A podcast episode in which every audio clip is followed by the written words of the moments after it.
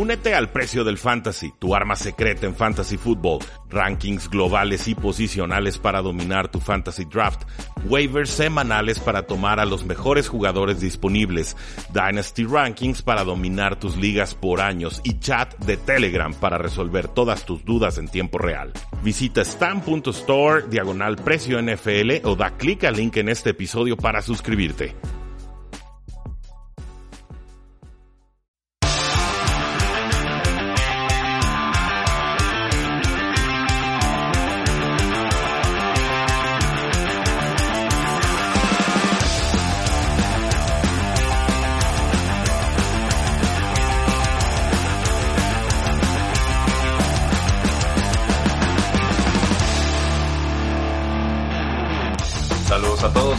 A un programa más de Tres y Fuera, donde la NFL no termina y nosotros tampoco. Mi nombre es Rudy Jacinto, me encuentran en Twitter como arroba NFL y el día de hoy vamos a comentar tres noticias. La extensión de contrato del corredor Christian McCaffrey con las Panteras de Carolina, el cambio del receptor Brandon Cooks de los Rams a los Texans y lo que esto nos dice sobre los Rams, y la bancarrota ya oficial de la XFL que se está tramitando en estos momentos a través del capítulo 11 con el gobierno de los Estados Unidos. Una noticia triste, pero hay mucho que analizar ahí. Empecemos con las Panteras de Carolina que cambian de régimen, que tienen ahora a Matt Rule como head coach y bueno, deciden que van a renovar a Christian McCaffrey, le extienden su contrato, se queda con el equipo hasta el 2025 y según Adam Schefter es un contrato que vale 16 millones de dólares anuales. Esto convierte a McCaffrey en el corredor mejor pagado en la historia de toda la NFL. Un tiempo extraño, sí, para firmar un contrato de este tipo, porque hemos visto casos o advertencias de Vonta Freeman con los Falcons, Todd Gurley con Los Ángeles Rams, David Johnson con los Arizona Cardinals. Todos ellos casos que advierten en contra de renovar a corredores dándoles este segundo contrato y comprometiendo mucho dinero del espacio salarial a esa posición o por lo menos a ese único jugador. Los Patriotas de Nueva Inglaterra sí han gastado en años específicos bastante en la posición de corredores, pero lo reparten entre tres o cuatro jugadores, no en solo uno, que va en contra de todo su modus operandi el pagarle tanto a un jugador en una posición que no valoran tanto. El tema con Christian McCaffrey es que no es un corredor tradicional y ese es el primer punto que resaltan eh, los que defienden este, este contrato y hay muchas razones para hacerlo. 16 millones de dólares anuales por un jugador que superó las mil yardas aéreas y las mil yardas terrestres la campaña anterior, promedió 4.7 yardas por acarreo, 8.3 yardas por recepción, que es muy alto para un corredor. Pero a mí me gusta más la métrica de yardas por target, porque ahí estamos incluyendo el volumen o la carga que le ofrecieron, las oportunidades que le dieron al jugador de producir y qué tanto estaba viajando el, el balón o cuántas yardas generó el jugador a partir de cada oportunidad de recepción.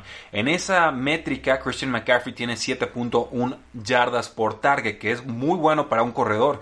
Pero por ejemplo, si lo comparamos con un Jarvis Landry, que se le critica mucho porque recibe targets muy pegados a la línea de golpeo, él tiene 8.5 yardas por target. Si pasamos con Travis Kelsey, que es un excelente ala cerrada y quizás eh, la comparación más cercana si hablamos de un jugador top de corredores que atrapa pases y un jugador top como ala cerrada, pues Kelsey tiene 9 yardas por target. Entonces, entiendo el argumento de que Christian McCaffrey ayuda mucho en el juego aéreo, pero lo que nos refleja estas yardas por target es que no todos los pases son iguales y no todos los pases valen igual. Y un corredor, por la simple naturaleza de la posición, generalmente sus recepciones van a valer menos que las de una ala cerrada o las de un receptor. Esto es una reflexión a la que yo he llegado a partir de los números que he estado investigando y respeto mucho la trayectoria de Christian McCaffrey, pero esta es una forma muy elaborada de decir yo no le hubiera pagado 16 millones de dólares anuales por los próximos cuatro años. No sé si Spotrack ya está revelando los datos de Christian McCaffrey para estudiar el dinero garantizado y ver cómo está estructurado su contrato.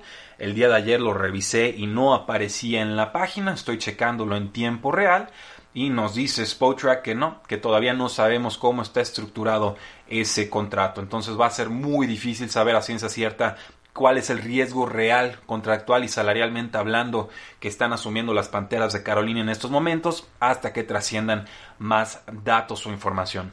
He escuchado rumores de que Christian McCaffrey podría ser utilizado más como receptor pero como receptor abierto, o sea, no, como un corredor desde el backfield que sale y atrapa pases, sino literalmente acomodado como receptor abierto.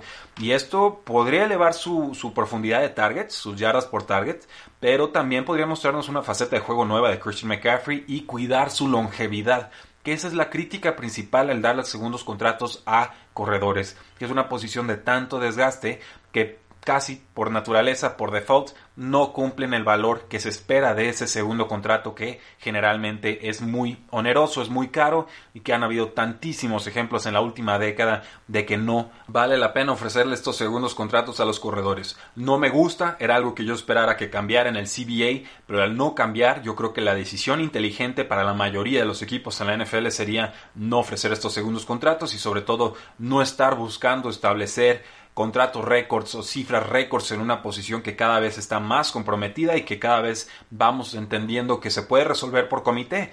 Los Kansas City Chiefs acaban de ganar un Super Bowl con Damien Williams como su running back. Los Patriotas de Nueva Inglaterra ganaron uno con Sonny Mitchell y Rex Burkhead y James White y ninguno de ellos cobraba como jugador top tantísimos ejemplos de jugadores que te pueden contribuir, que pueden hacerlo a menor costo y que no comprometen tu espacio salarial de esta manera. Incluso Austin Eckler con Los Angeles Chargers renovó, si recuerdo bien, por cuatro años y unos 25 millones de dólares. No recuerdo exactamente cuánto garantizado.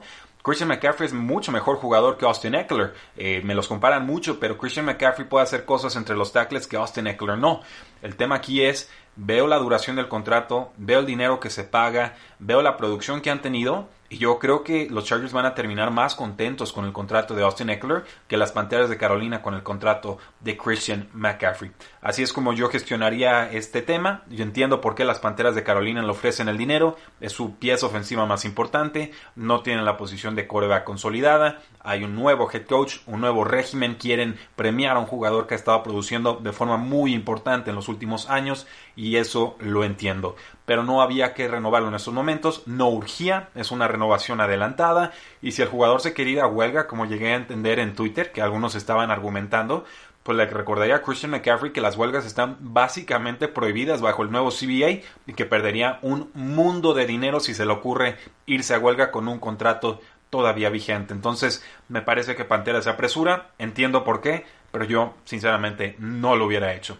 Con el tema de Brandon Cooks y su trade de los Rams a los Houston Texans, cambia Brandon Cooks de equipo, lo hace junto a una cuarta ronda del 2022 y los Rams entonces reciben el pick número 57 global en este draft 2020. Obviamente los Houston Texans quieren llenar el enorme vacío que deja de Andre Hopkins y que no iban a llenar con Randall Cobb, lo decíamos en Mofa, por supuesto que no puede hacerlo, no tiene ni siquiera las mismas funciones en el campo y Brandon Cooks es un buen jugador, un jugador talentoso, ha producido con los Saints, con los Patriotas, con los Rams, temporadas de más de mil yardas, con todos esos equipos, fue importante, pero también ha tenido una carrera muy atípica en la cual se la pasa siendo cambiado una y otra vez sin aparente razón explicable, porque no es un jugador problemático hasta donde sabemos, no es de los jugadores que sale a medios y dice cámbienme, o sea, no parece haber alguna razón más allá de que sus equipos simplemente prefieren o no pagarle o pagarle a otros eh, jugadores. Creo aquí que los Houston Texans simplemente están concretando un error, que era el de cambiar a DeAndre Hopkins por David Johnson, el corredor, y por Brandon Cooks. Básicamente así es como funciona el trade si combinamos todo lo que acaba de suceder en el offseason con los Texans. Ni siquiera están ahorrando dinero. El contrato de Brandon Cooks es bastante carito y eh, el jugador además viene de una conmoción. Eh, Brandon Cooks tiene 27 años Sí, o bueno, los va a cumplir en septiembre. Pero Brandon Cooks ha tenido por lo menos cinco conmociones como profesional. Lo vemos y es un jugador liviano, es un jugador eh, esbelto, no tiene mucha corpulencia, es un jugador por debajo de los 5-11, si recuerdo bien. Eh, un mal golpe más y se quedan bailando los Houston Texans con este trade nuevamente porque el jugador se puede declarar en retiro, ya cobró un dineral, debe estar arriba de los 50 millones de dólares ya cobrados, y simplemente Brandon Cooks no tendría por qué arriesgar más su salud si así lo deciden.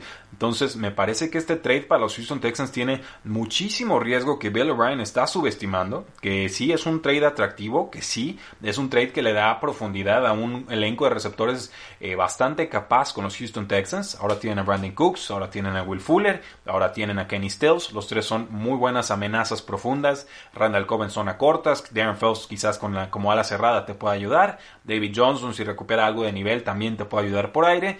pero me parece que hay mucho riesgo en el trade. Me parece increíble que Bill O'Brien siga siendo general manager. Me parece increíble que nadie en el equipo diga ya estuvo bueno. Y me parece increíble que los Houston Texans cambiaran a DeAndre Hopkins por Brandon Cooks y por David Johnson. Increíble. Pero hablando de Los Ángeles Rams, también increíble es el hecho de que a partir de que le dieron esa extensión de contrato a Jerry Goff, que no ha desquitado ni de chiste, han tenido un cataclismo completo, es una pérdida total de valor en sus contratos con Todd Gurley, con Brandon Cooks, por supuesto con el mismo eh, Jerry Goff, el trade por Jalen Ramsey, que sí es un jugador muy talentoso, pero difícilmente lo iban a poder eh, renovar tuvieron ya que dejar ir a Dante Fowler, que era un jugador muy querido en el equipo. O sea, se les descompuso por completo el roster por estarle pagando dinero adelantado, anticipado y de forma agresiva a jugadores veteranos. Creyeron que con eso les iba a alcanzar para un Super Bowl, estuvieron cerca, pero no. Y ahora creo que los Rams están en absoluto purgatorio con un mundo de dinero muerto. Por ejemplo, con Brandon Cooks van a tener 21.8 millones de dólares en dinero muerto. Es un nuevo récord en la historia de la NFL. Todd Gurley también les va a costar más de 20 millones de dólares después de haber sido liberado. Es, es inexplicable, o sea, esto es un despropósito total a nivel gerencial. Más de 40 millones de dólares le pagaron los Rams a Brandon Cooks en los últimos dos años y no les termina de funcionar a pesar de que el jugador sí explota en 2018, pero en 2019 entre conmociones, lesiones y demás problemas de línea ofensiva, coreback, etcétera, nada funcionó con los Ángeles Rams. Las malas decisiones del pasado van a estar atormentando a los Rams en el presente y en el futuro. Y creo que ese es un tema que no debemos de olvidar cuando veamos cómo se desempeñan los Rams en esta temporada 2020, porque viene desde el tema gerencial y si no hay dinero en el campo para invertir, pues simplemente es muy difícil tener resultados adecuados. Y sobre todo en esa división tan complicada con los San Francisco 49ers dominando, con los Arizona Cardinals en ascenso y por supuesto con los Seattle Seahawks que con Russell Wilson siempre son competitivos. Y por último, este tema de la XFL que desgraciadamente se declara en bancarrota bajo el capítulo 11, pues termina así la segunda vuelta, el segundo intento de XFL de Vince McMahon. Y bueno, pues no lo podemos culpar. El tema de la pandemia ha dominado por completo eh, los reflectores internacionales y por supuesto tiene un impacto en todas las ligas deportivas. El asunto con la XFL es que era una liga debutante una liga que empezaba con algo de deuda, sí, con una inversión importante de Vince McMahon, pero no era el dueño total y por supuesto hay cuentas que pagar y desgraciadamente pues muchos de los empleados ya fueron liquidados en estos momentos. Me parece que la XFL como producto del campo funcionaba, que era atractivo, que tenía cambios de reglas muy interesantes y que algunas de ellas van a ser adoptadas a futuro por la NFL. Sobre todo me gusta esta regla que tenía la XFL en los kickoffs, que impedía que los jugadores llegaran y chocaran con vuelo, los separaban por 5 yardas ahí por la yarda 30-35 rival y una vez que se atrapaba la pelota entonces ya tenían permiso de moverse los jugadores. Creo que esto le daba estrategia, le daba versatilidad y sobre todo cuidaba la integridad física de los jugadores. También me gustaba la opción de que hubiera punto extra de uno o de dos o de tres puntos obviamente con distintas yardas de distancia respecto a la zona de anotación. No llegamos a ver las reglas de tiempo extra, que era una especie como de, de, tiroteo colegial con algunos cambios de reglas que hacían muy peligroso el cometer castigos, pero también esa regla me gustaba. Entonces, como sucedió con la primera versión de la XFL, con la Skycam, creo que mucho de lo que innovó la XFL en esta segunda vuelta puede ser y debería de ser adoptado por la National Football League. El tema de la bancarrota, por supuesto, nos refleja que hay por lo menos 25 eh, acreedores no asegurados, o sea, gente a la que la XFL les debe dinero y que no tienen garantías de que lo vayan a cobrar. Y esto, por ejemplo, incluye a Bob Stoops, uno de los coaches de los Dallas Renegades. A él se le debe un millón de dólares. Mark Tresman de los Tampa Bay Vipers. A él se le debe 777 mil dólares. A Winston Moss, que era coach y general manager de Los Angeles Wildcats, se le debe eh, casi 600 mil dólares. Pep Hamilton, el coach de los DC Defenders, es el único que no aparece en esta lista de 25 acreedores no asegurados. Y a varios acreedores se les incluye por el tema de los estadios. East Rutherford en Nueva Jersey, eh, Houston, Tampa Bay, Florida y Washington DC. Todos ellos son estadios en los que se jugaba y por supuesto a los que se les debe Por ahí incluso se le debe a St. Louis Sports Commission 1.6 millones de dólares, una empresa sin fines de lucro, y también se le debe a los servicios televisivos 1.2 millones de dólares. Otros acreedores incluyen al 47 Brand o 47 Brand, una tienda de ropa en Boston a la que se le debe casi 850 mil dólares, y XOS Digital, una empresa de soluciones de video para efectos publicitarios, pues a ellos también se le deben 887 mil dólares. Obviamente el, el, hecho de la bancarrota nos revela las cifras y las estructuras internas de una liga que estaba debutante y hoy sabemos que la XFL tenía a la WWE, esta empresa de lucha que sigue operando, como dueña en 23.5% de sus acciones clase B, mientras que Vince McMahon, el dueño, eh, tenía todas las acciones clase A y las restantes acciones de clase B. Entonces casi todo lo que se le debe es a acreedores porque las acciones estaban bastante bien controladas por Vince McMahon. Una lástima, me hubiera gustado ver prosperar a la XFL. No creo que esto signifique que a la afición no le guste tener fútbol americano que no se llame National Football League. Simplemente creo que las circunstancias internacionales fueron tan abrumadoras que no había forma en que una liga debutante pudiera brillar. Descansa en paz, XFL. No olviden seguirnos en Facebook, en Twitter, en Instagram y en YouTube. Espero que se la estén pasando bien. No olviden visitar también nuestro canal de YouTube. En serio, ¿eh? estamos subiendo un video por día con el top 5 por posición. Ahí ya encuentran a los corebacks, a los corredores, a los receptores y el día de hoy se acaban de subir las alas cerradas para que estén al pendiente, para que se suscriban, para que le den clic a activar notificaciones, para que compartan los videos, para que lo presuman con sus aficionados. Si nos ayudan a crecer el canal de YouTube, lo vamos a recompensar y agradecer enormemente, esperamos, con videos diarios. Pero eso depende de ustedes porque es muy exigente estar haciendo un video diario y porque sabemos que estos tiempos son complicados. Entonces, si ustedes nos apoyan con eso, nosotros con todo gusto mantenemos el ritmo de un video por día. ¿Le entran? Ustedes díganos, porque la NFL no termina y nosotros tampoco. Tres y fuera.